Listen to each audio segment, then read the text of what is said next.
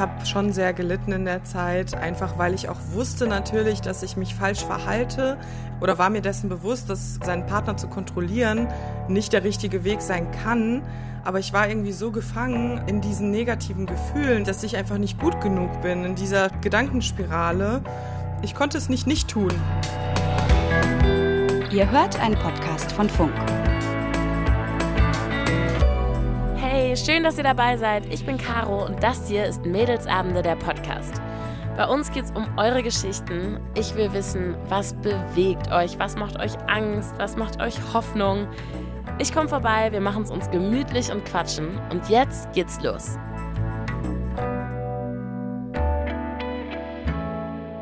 Hallo, liebe Mädelsbande. So, Hand aufs Herz. Wer hat schon mal das Handy seines Partners oder seiner Partnerin heimlich durchforstet, um Nachrichten zu lesen? Wenn man sowas macht, dann meistens aus Misstrauen oder Eifersucht. Ich darf stolz sagen, dass ich noch nie das Handy meines Partners durchgegangen bin und trotzdem bin auch ich manchmal eifersüchtig, gerade wenn ich einen neuen Partner habe. Für mich ist das aber eigentlich eher ein gesundes Zeichen dafür, dass ich jemanden wirklich mag. Gleich spreche ich mit Anna und die war mal richtig eifersüchtig, auf keine gesunde Weise. Tatsächlich war sie sogar so eifersüchtig, dass es sie ihre damalige Beziehung gekostet hat. Ich bin total gespannt, wie das alles war und freue mich total, sie jetzt gleich zu treffen. Anna, ich freue mich total, dass wir heute hier fast zusammensitzen. Äh, wir haben nämlich heute die Aufnahme ein bisschen anders gemacht. Äh, wir, ich sitze im WDR und du sitzt bei dir zu Hause. Es hat ein paar Startschwierigkeiten gegeben, aber jetzt hören wir uns wunderbar. Ja, Anna, ich freue mich total, dass wir heute quatschen. Ähm, direkt mal so eine Frage zum Einstieg. Heute, wenn du dich so bewerten müsstest, bist du ein eifersüchtiger Mensch? Auf welcher Skala bewerte ich mich? Von wo bis wo? Ein gesundes Mittelding mittlerweile. Also äh, alles human. Ich habe das ja nicht ohne Grund gefragt, denn wir sind heute hier, weil wir über das Thema Eifersucht sprechen wollen. Ähm, mhm.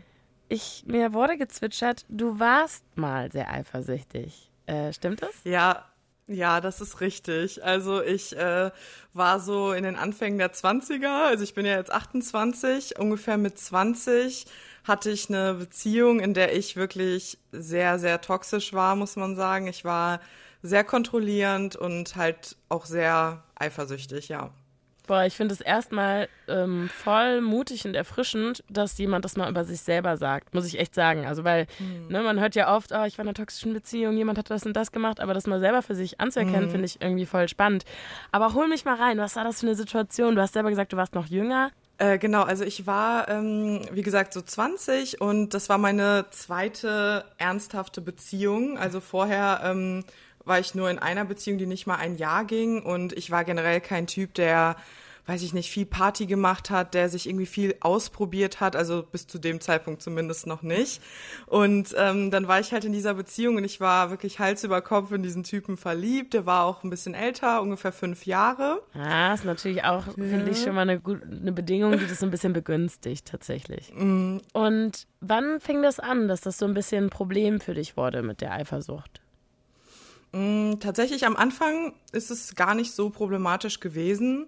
Ich muss sagen, das war erst so nach einigen Monaten in der Beziehung, ähm, aber auch nur, weil mein damaliger Partner mir gesagt hat, dass er es vermisst, seine Freundinnen zu treffen und äh, irgendwie sich so ein bisschen eingeschränkt fühlt, obwohl ich bis zu dem Zeitpunkt gar nicht so das Gefühl hatte, dass er diesen Wunsch hat.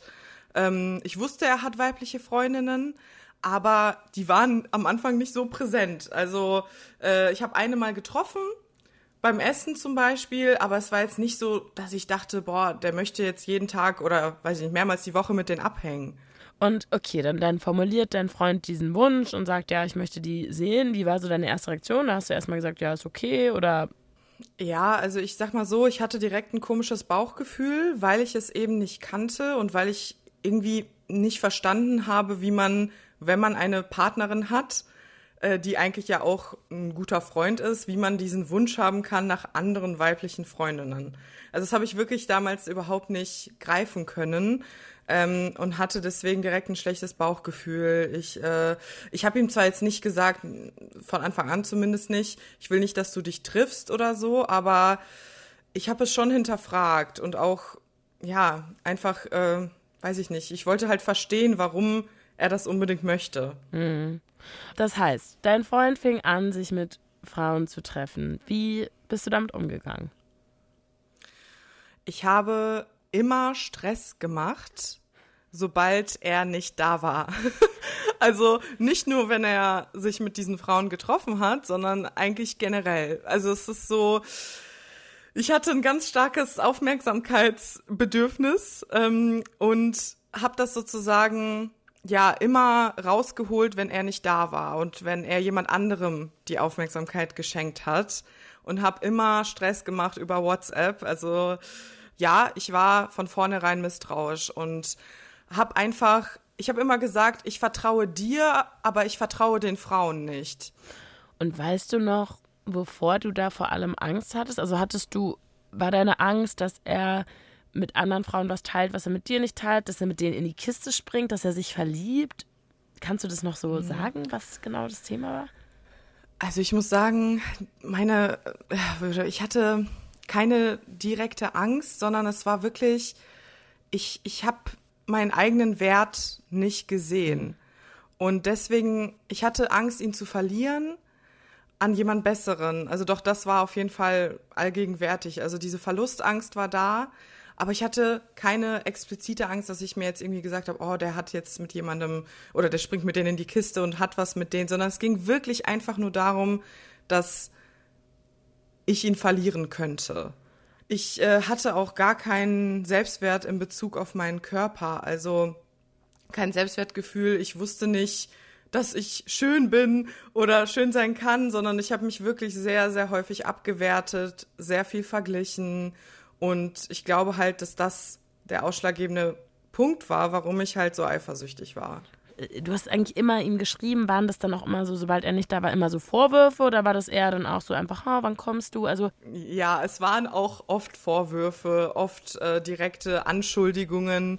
Sachen, die gar nicht passiert sind, habe ich ihm vorgeworfen oder die ich mir irgendwie zusammengespinnt hatte. Was denn so? Also auf was für Ideen kamst du dann da so?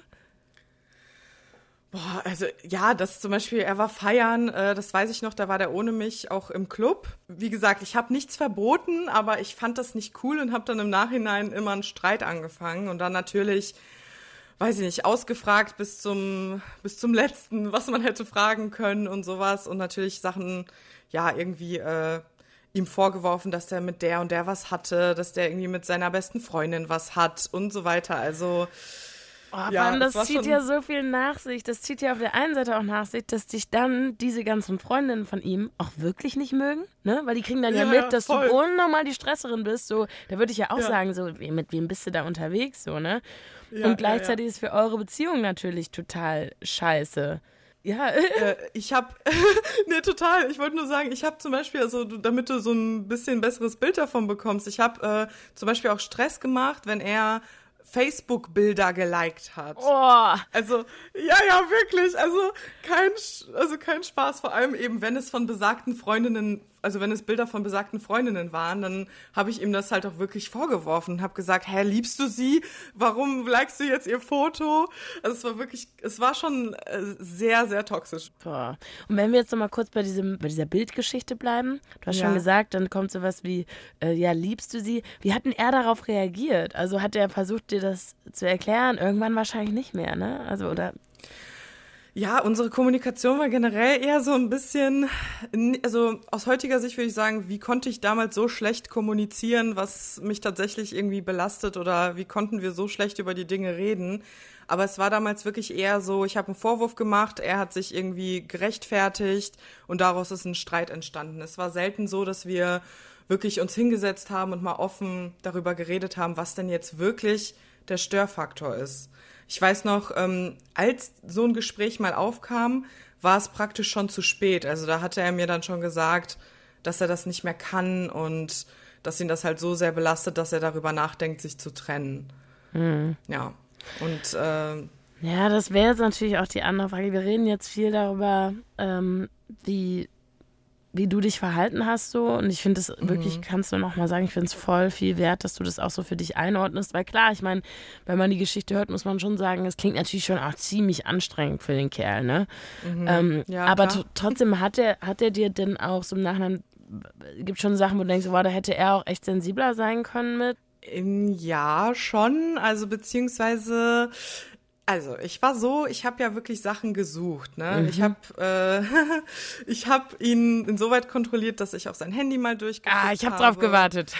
ja, ja, ja. Es ist, äh, es ist alles, alles ist dabei gewesen. Es ist, ich bin nicht stolz darauf. Es ist wirklich eine sehr ähm, ja, schwierige Zeit gewesen, aber ich bin froh, dass ich da jetzt so offen darüber reden kann und Voll. das so reflektiert sehe.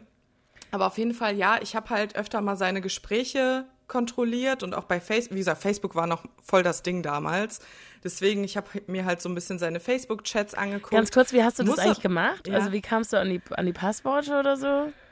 Ähm, der hat manchmal seinen Laptop einfach bei mir gelassen und ist dann arbeiten gegangen oder so und dann, ja, bin ich halt einfach dran gegangen. Okay, ja.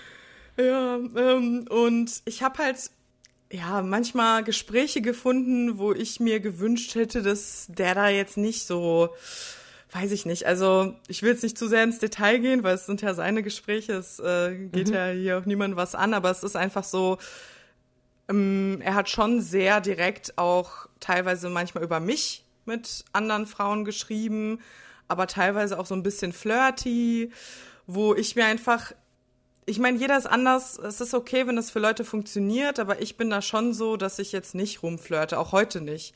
Das finde ich auch ganz interessant, weil für mich ist das fast mit ein Grund, warum man das halt einfach nicht machen darf.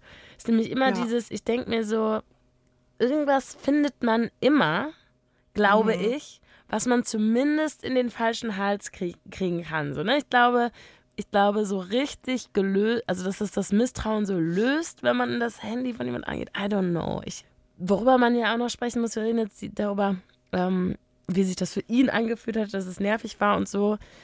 Wie ging dir das denn in der ganzen Zeit?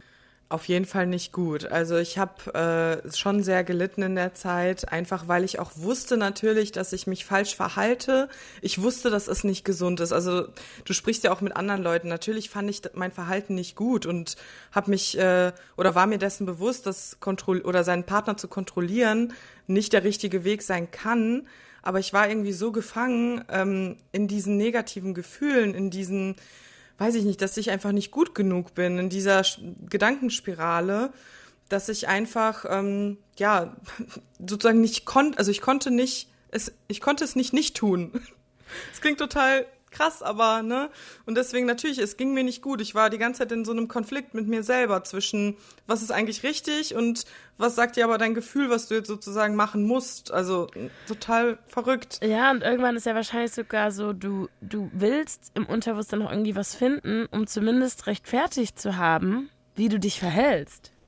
Total, ja, ja, wirklich. Also das war genau wie du das sagst. Ne? Ich habe so lange gesucht teilweise, bis ich wirklich irgendwas gefunden habe, was ich ihm vorwerfen konnte. So, dass man zumindest nicht sagen muss, oh, ich bin eine Furie. Nee, nee, nee, nee, nee, recht hatte ich schon. Ja, so. ja, ja. Nee, genau, genau so war das auch wirklich. Also ich habe das dann auch immer ähm, gesagt, wenn ich was gesucht habe oder wenn ich was gefunden habe. Ne? Also ich muss sagen, ich habe das dann nicht versteckt, sondern ich habe ihm gesagt, ich war an deinem Laptop und ich habe das und das gefunden und das finde ich scheiße. Und dann habe ich ihm wieder eine Szene gemacht. Und dass ich in dem Moment am Laptop war, obwohl das ja auch ein sehr krasser Vertrauensbruch ist, ne, alles äh, sich da anzuschauen, das stand gar nicht zur Debatte, dass das jetzt so schlimm war, dass wir jetzt darüber reden sollten. Weißt du, wie ich mhm, meine? verstehe, ja, ja. Ne? So, also ja, es war schon, es war schon sehr hart für ihn, kann ich mir vorstellen. Aber ich habe halt auch gelitten, weil ich es einfach er hat mir ja nicht richtig geholfen, da so ein bisschen rauszukommen. Mhm. Ne? Einfach weil die Kommunikation nicht gegeben war, weil irgendwie Sachen schon viel zu spät angesprochen wurden. Also es ist natürlich keine, keine Entschuldigung oder keine Rechtfertigung, aber einfach, damit man versteht, so niemand ist freiwillig eifersüchtig oder freiwillig äh, irgendwie toxisch. Weißt du, wie ich das meine? Mhm. Oder so bewusst. Das sind einfach so Sachen, die sich irgendwie einschleichen, für die man sich auch teilweise schämt, aber irgendwie kriegt man das dann nicht so los. Wenn du dich zurückerinnerst, hast du das damals wahrgenommen, wie, wie du dich verhältst, oder hast du das für dich total rechtfertigt? Mm, Nein, ich habe das schon wahrgenommen.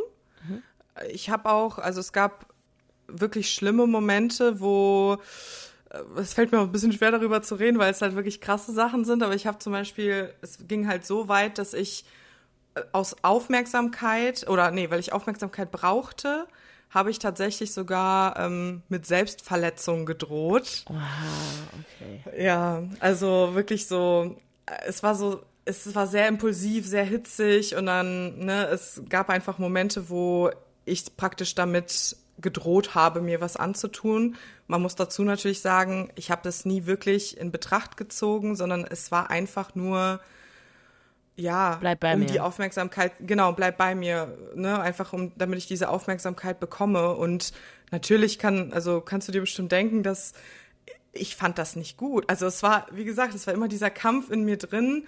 Ich wusste, dass das sehr schlimm ist, was ich mache, aber ich habe es trotzdem gemacht, einfach weil dieses, diese Verlustangst so groß war, dass ich habe nichts mehr gesehen. Es ist wie wirklich, ne, ich habe rot gesehen und dann einfach Sachen gemacht und dann im Nachhinein natürlich. Und oh. hast du, wie hast du das denn, ähm, ja, wie hat denn der Mann Schluss gemacht? Das stelle ich mir jetzt gerade gar nicht so einfach vor. Ich stelle mir das gerade so vor wie dieser alte Witz, so, ähm, ich, ich habe Schluss gemacht, meine Freundin hat Nein gesagt, so. Also, weißt du, weil du so, ähm, er hat das tatsächlich ähm, per Handy gemacht. Also er hat mich angerufen und hat gesagt, er kann das nicht mehr, er möchte das nicht mehr und äh, ja, ich habe ihn angefleht. Also ich habe mich richtig klein gemacht natürlich. Ne, es war, ich habe wirklich alles gemacht. Ich weiß noch, ich bin sogar noch danach zu ihm hingefahren und habe gebettelt, dass er bei mir bleibt.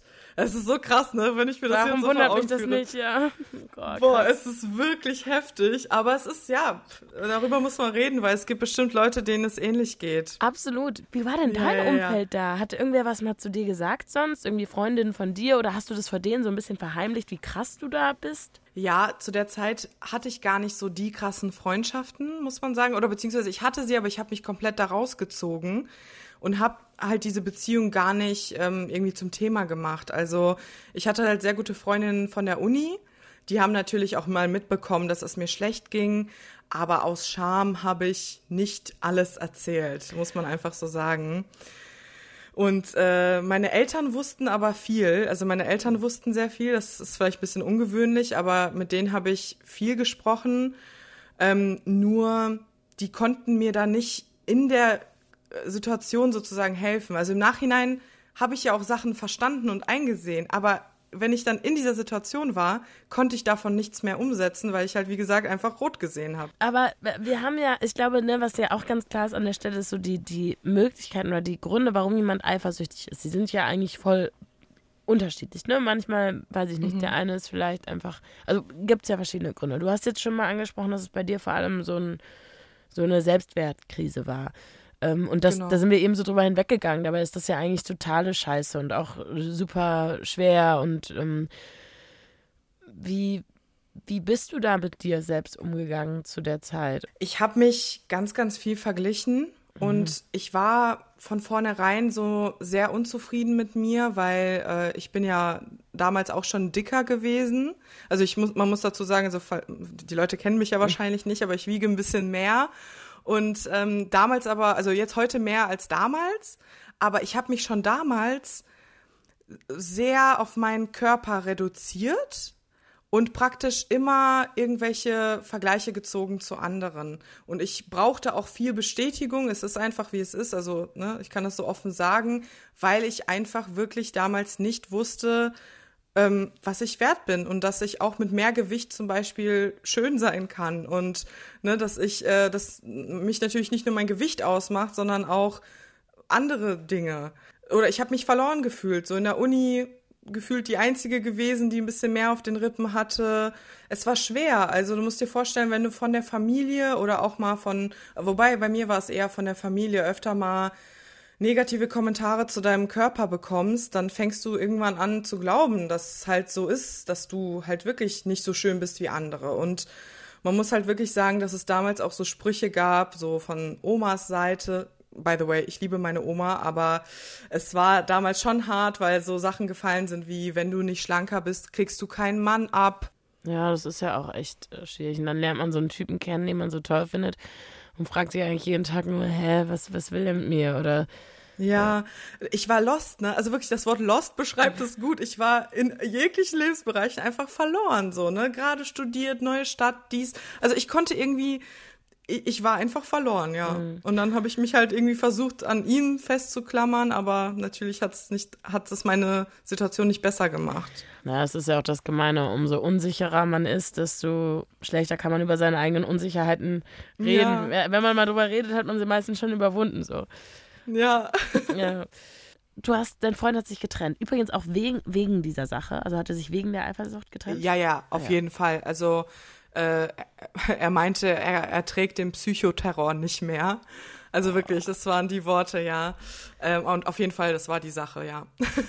Aber weil ich stelle mir vor, du bist dann ja getrennt und äh, ich sag mal so, das Beste für einen Selbstwert ist eine Trennung nicht. Ne? Also normalerweise fühlt man sich danach jetzt ja nicht unbedingt besser.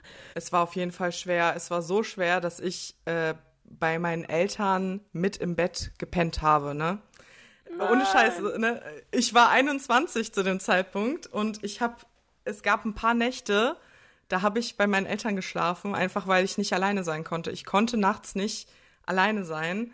Und ähm, danach habe ich, also es, äh, als ich das so ein bisschen verarbeitet habe, als ich wirklich verstanden habe, okay, wir haben uns jetzt wirklich getrennt und da wird auch nichts mehr in dieser Richtung äh, passieren, habe ich wirklich angefangen, mich komplett auf mich selber zu fokussieren. Also ich habe äh, sozusagen Männern abgeschworen. Ich habe dann eben YouTube gemacht und mich komplett äh, darauf fokussiert, so mein Ding zu machen. Natürlich habe ich noch studiert nebenbei. Und dann weiß ich noch, kam mein, ich glaube, 23. Geburtstag oder 24. Geburtstag, ich weiß nicht mehr, ähm, wo ich dann zu einer Freundin gesagt habe, so, es reicht jetzt, ich war lange genug in meinem Schneckenhaus ich möchte wieder raus. Und dann sind wir an meinem Geburtstag feiern gegangen. Und das war so ein bisschen für mich der Beginn von was Neuem, weil ich dann wirklich so, ich war wieder offen, ich habe mich wieder, ich habe mich schick gemacht, ich war im Reinen mit mir selber, muss aber sagen, ich habe so ein bisschen in der Zeit gelernt, ähm, dass ich damals viel zu viel versteift war irgendwie darauf, wie mich andere wahrnehmen und äh, wie vor allem ich mich selber, also wie oft ich mich selber runtergemacht habe. Und als ich das dann gelassen habe in dieser in dieser Partyzeit, sage ich jetzt mal, habe ich einfach gemerkt, ich komme so gut bei Leuten an, ähm, obwohl ich dick war. Ne? Also es war, es hat sich ja nichts geändert an meiner Figur. Ähm, und trotzdem, ich hatte keine Probleme, Leute kennenzulernen. Ich hatte wirklich schöne Dates, schöne Treffen gehabt und habe verstanden, dass es einfach nur an mir selber lag damals. Also an meinem Mindset, nicht an meiner Figur. Mhm. Ne? Das ist einfach so ein bisschen, ja, weiß ich nicht, an, an dem, was im Kopf passiert, sage ich mal, das beeinflusst ja auch, äh, wie du nach außen strahlst, ne? Total, total. Ist ja eigentlich immer so. Das ist ja das Gemeine. Umso schlechter ja. man sich fühlt, desto mehr Scheiße strahlt man auch aus. Ja. Wenn ich richtig informiert bin, ähm, kostest du das heute nicht mehr aus. Äh, du hast wieder genau. einen Freund, ne? Ja, und äh, ich bin sogar verlobt. Uh, Glückwunsch. Die jetzige Beziehung ist wirklich nicht vergleichbar mit damals oder generell, ich glaube, die Anna von damals könnte nicht mit dem Axel von heute, also Axel ist mein Freund, könnte nicht mit dem Axel von heute zusammen sein. Das äh, würde Axel gar nicht, äh, der, der wird das auch nicht hinkriegen. Also das wäre auch für ihn, die damalige Anna wäre für ihn zu, zu viel. Das wäre, das mhm. wäre schwierig. Und was meinst du, hat sich bei dir verändert? Also gut, du hast es ja eigentlich eben schon gesagt, aber kannst du das nochmal sagen? Warum bist du jetzt nicht mehr so eifersüchtig? Weil ich einfach weiß, wer ich bin und was ich für positive Eigenschaften habe und dass ich mehr bin als mein Aussehen. Und das, was du gerade gesagt hast, wünsche ich wirklich jeder Frau auf dieser Welt, dass sie das irgendwann versteht, weil ich finde, ach, ganz egal, wie man aussieht, was man für eine Figur hat, ich glaube, ähm, die Lebenszeit, die wir Frauen darauf verschwenden, teilweise uns ja. irgendwie zu hässlich, zu dick, zu sonst was zu fühlen, das ist echt ja. einfach nur traurig. Und das ist so eine schöne Lektion, die du, die du da irgendwie gelernt hast. Aber wer jetzt trotzdem denkt, naja, ja. ja. Wer jetzt trotzdem denkt, so, ach, die Anna kann uns doch viel erzählen. Quatsch, wir haben auch mit deinem Freund ja gesprochen, haben uns eine Sprachnachricht von ihm zugeschickt. Ach, lassen. echt? Ja, das wusstest du gar nicht. Nee. Das ist unser? Signature-Move hier bei Mädelsabende. Wir holen uns immer noch eine Sprachnachricht von jemandem ein und ähm, und also Ach, immer, immer nicht, um das zu überprüfen, by the way, sondern einfach, um ja, eben ja, eine nette Botschaft noch reinzutun. Zum Thema Eifersucht bei Anna würde ich sagen, dass Anna jetzt nicht der krass eifersüchtige Mensch ist. Sie hat natürlich mal Tage im Monat, ähm, gerade wenn sie PMS hat, wo sie mal ein ähm, bisschen aufmerksamer ist, sag ich mal, wenn ich am Handy bin, wenn ich äh, mit irgendwem schreibe oder so, dann wird doch mal gefragt, na, mit wem schreibst du denn da? Erzähl doch mal. Das ist aber, glaube ich, eher so ein bisschen in die Spaßschiene gemeint. Also ne, einfach mal so nachhorchen, äh, mit, wem, mit wem schreibst du denn da oder so. Ich glaube, das kennen wir alle ganz gut. Ähm, man muss allerdings auch dazu sagen, ähm, ich gebe ihr halt wenig irgendwie Gründe, um eifersüchtig zu sein. Wenn es wirklich mal aufkommt, dass sie wirklich ein Gefühl hat, wo sie eifersüchtig ist, ähm, ja, dann reden wir einfach darüber. Ähm, ich versuche ihr halt das Gefühl, so gut es geht, wegzunehmen äh, mit dem, was sie braucht und dann ist eigentlich auch wieder alles gegessen. Also wie gesagt, das Thema Eifersucht kommt bei uns in der Beziehung wirklich sehr, sehr selten vor. Von daher kann ich auf jeden Fall sagen, dass Anna in der Hinsicht ein relativ entspannter Mensch ist. Ich finde es so krass, dass äh, der Axel jetzt gerade in der Nachricht gesagt hat, dass ich so ein bisschen skeptischer bin, wenn ich PMS habe, weil es einfach, es ist wirklich so. Ich muss da gerade so drüber lachen, Digga, ich habe in dem Moment fand ich das auch so cute, als er das gesagt hat. Weil ich dachte mir so, ha, ein Mann, der PMS kennt und der auch seine Freundin darauf einschätzen kann. Ja, das ist wirklich Husband Material hier. ja, man muss dazu sagen, also Axel und ich reden wirklich über alles und die Kommunikation ist so toll, dass äh, es irgendwie nichts gibt, was worüber wir nicht reden, sage ich mal. Wir reden wirklich über jeden Pups ich glaube, es gibt keinen Menschen, der mich so gut kennt wie Axel und ich wiederum kenne ihn besser als alle anderen. Und irgendwie, wir können uns gegenseitig einfach so gut einschätzen und äh, wissen oft, was der andere braucht, ohne dass der andere sagt. Ne? Und das ist einfach sehr viel wert, dass man irgendwie mental, sag ich mal, auf einer Ebene ist und da irgendwie nicht, also weißt du, dann kann es einen ja auch gar nicht so ärgern, wenn jemand dann doch mal mit einer weiblichen Freundin oder so abhängt, weil man halt so ja. denkt, ja, die kennt den eh nicht so wie ich. So, wenn man ja, sich da genau. so sicher sein kann. Erstens das und generell irgendwie ja, wir wissen einfach, was wir aneinander haben, ne? Und letzten, letzten Endes kann ich nur sagen, wenn man, wenn wirklich irgendwas passieren sollte, dann dann ist es so. Also du kannst es ja sowieso nicht aufhalten. Du kannst ja keinen Menschen mit einem Seil an dich binden, sondern du kannst einfach du selber sein und entweder ist das genug oder eben nicht. Ne? Das ist nämlich ja eigentlich, finde ich, eh das Paradoxe an Eifersucht.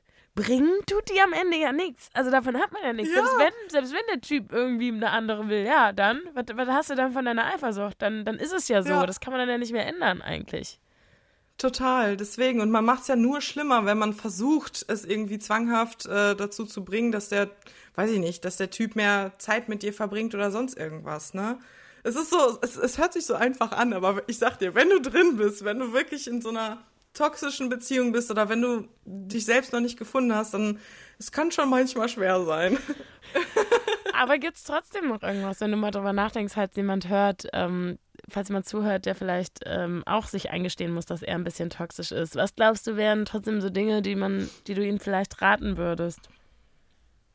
Ich würde auf jeden Fall immer sagen, so offen kommunizieren wie nur irgendwie möglich. Also wirklich nicht irgendwie ähm, so Spielchen spielen. Also so nach dem Motto, ich sag das jetzt nicht, weil er soll selber darauf kommen, dass ich eifersüchtig bin. Das ist Blödsinn, weil dein Partner kann nicht in deinen Kopf gucken, dein Partner kann nicht Gedanken lesen. Deswegen sag ihm, was dich stört, sag ihm, wie du dich fühlst. Und das ist, also es hätte mir damals sehr geholfen, weil ich dachte ja auch immer irgendwie, warum checkt er das nicht oder ne, was ist los, sondern man muss alles ansprechen, so viel wie möglich.